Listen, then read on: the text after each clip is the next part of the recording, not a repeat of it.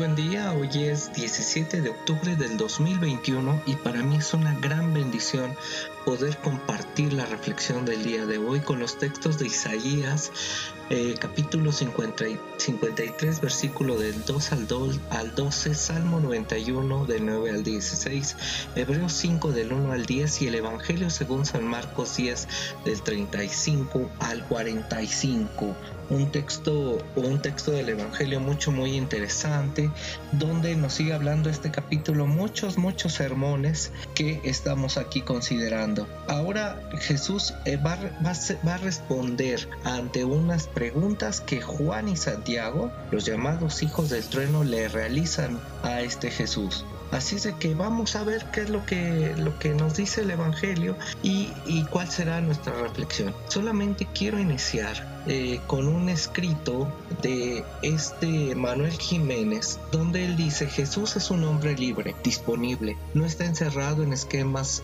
prefabricados, sino abiertos a la novedad de Dios y de la historia.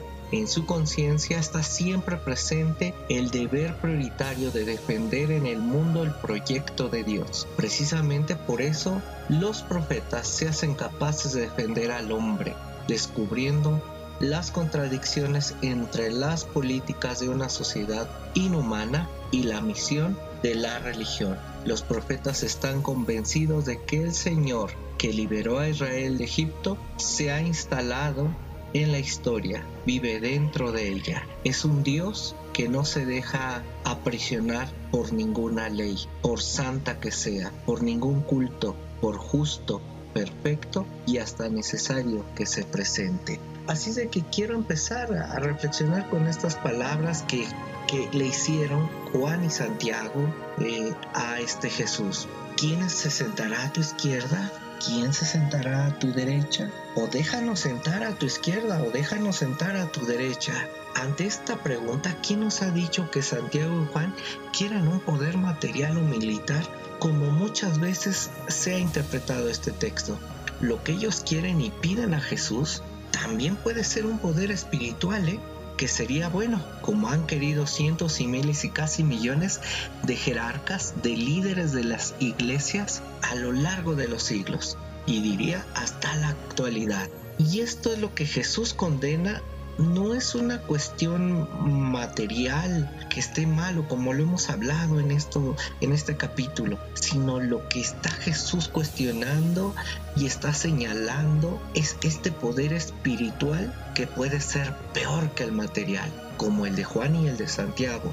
No hay en la comunidad de Jesús un lugar para personas que quieren imponerse a los demás, encarcelando, copando para ellos los primeros puestos se creen elegidos y dueños de la fe. No hay en la iglesia lugar para el poder económico ni para el poder social, pero tampoco ni para el poder espiritual, que puede ser quizá el peor de todos. Lobos que se visten como ovejas. Juan es sin duda un contumaz, un necio, pues ya quiso controlar el nombre de Jesús impidiendo a que un exorcista no de la comunidad de, Jesús pudiera eh, liberar en el nombre de Jesús. ¿Se acuerdan que hemos platicado de ellos? Y este le prohíbe se cree que tiene la verdad y la exclusividad de Jesús. ¿Y qué decir de Santiago? Ambos son hijos del trueno. Su carácter los va determinando en línea de fuego y de violencia, pues quisieron que el fuego del cielo destruyeran a los samaritanos, como aquellos líderes que quieren destruir, hasta le adjudicamos términos y nombramientos como pecadores. ¡Wow! ¡Qué santos se creen, eh! Como Juan y, Juan y Santiago. Mm, a estos samaritanos un día que no quisieron recibirles, como dice Lucas 9:54.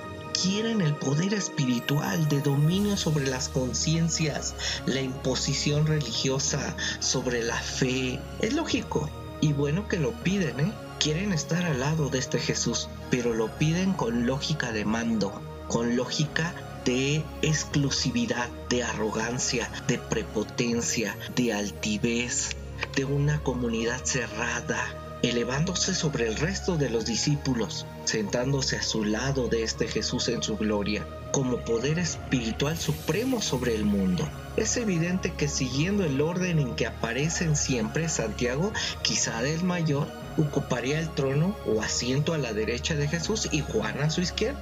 Así formarían con Jesús la, la terna del reino como modelo de poder espiritual. ¿eh? ¿Qué tal se escucha? Jesús responde cambiando el nivel de la petición. No acepta ni rechaza lo que piden, sino que rechaza la misma petición como carente de sentido. No saben lo que piden. Rechaza la petición de ese poder. Vean cómo dice el, el 38. Jesús le contestó, ustedes no saben lo que piden. ¿Pueden beber este trago amargo que voy a beber yo y recibir el bautismo que yo voy a recibir? Vean cómo está esta dinámica. Jesús no quiere el trono, ¿eh? no quiere poder, no quiere reinar, sino regalar la vida, donar su vida por los demás, para que toda persona, hombres y mujeres, y en especial los más y las más necesitadas, sean reyes y sacerdotes en su proyecto, en su reino. No, Jesús no busca primero o, no busca el primer trono, no quiere el poder espiritual ni para sí mismo ni para los demás, pues su reino no puede entenderse en la línea de una toma de poder. El camino de entrega de Jesús abre así un andar, un camino fecundo de seguimiento para sus discípulos, para sus discípulas, para toda la humanidad. El signo del pan y de la copa, de la comida y de la bebida. Esto significa que sin ofrenda de la vida es imposible el banquete escatológico o futuro de este proyecto de Jesús o el reino de Dios. Es la comida y la bebida, pues, de la confianza, no de la imposición y de la conquista por eso el trono final ha de quedar en manos de la gracia plena, en el regalo, en la reciprocidad, en la gratuidad, en la solidaridad, en el amor. De esa forma se anticipa aquí el motivo de la ignorancia de la hora. Esto es que ni los ángeles, ni Dios, ni el Hijo sabe. Es decir, solo el Padre puede saberlo o puede hacerlo, de manera que nosotros confiamos en que su gracia, en su amor, en un compromiso ético para con todas y para con todos. Y de esta forma podemos seguir anunciando el futuro venidero, la escatología inevitable del reino de Dios. Dios amor nos bendiga.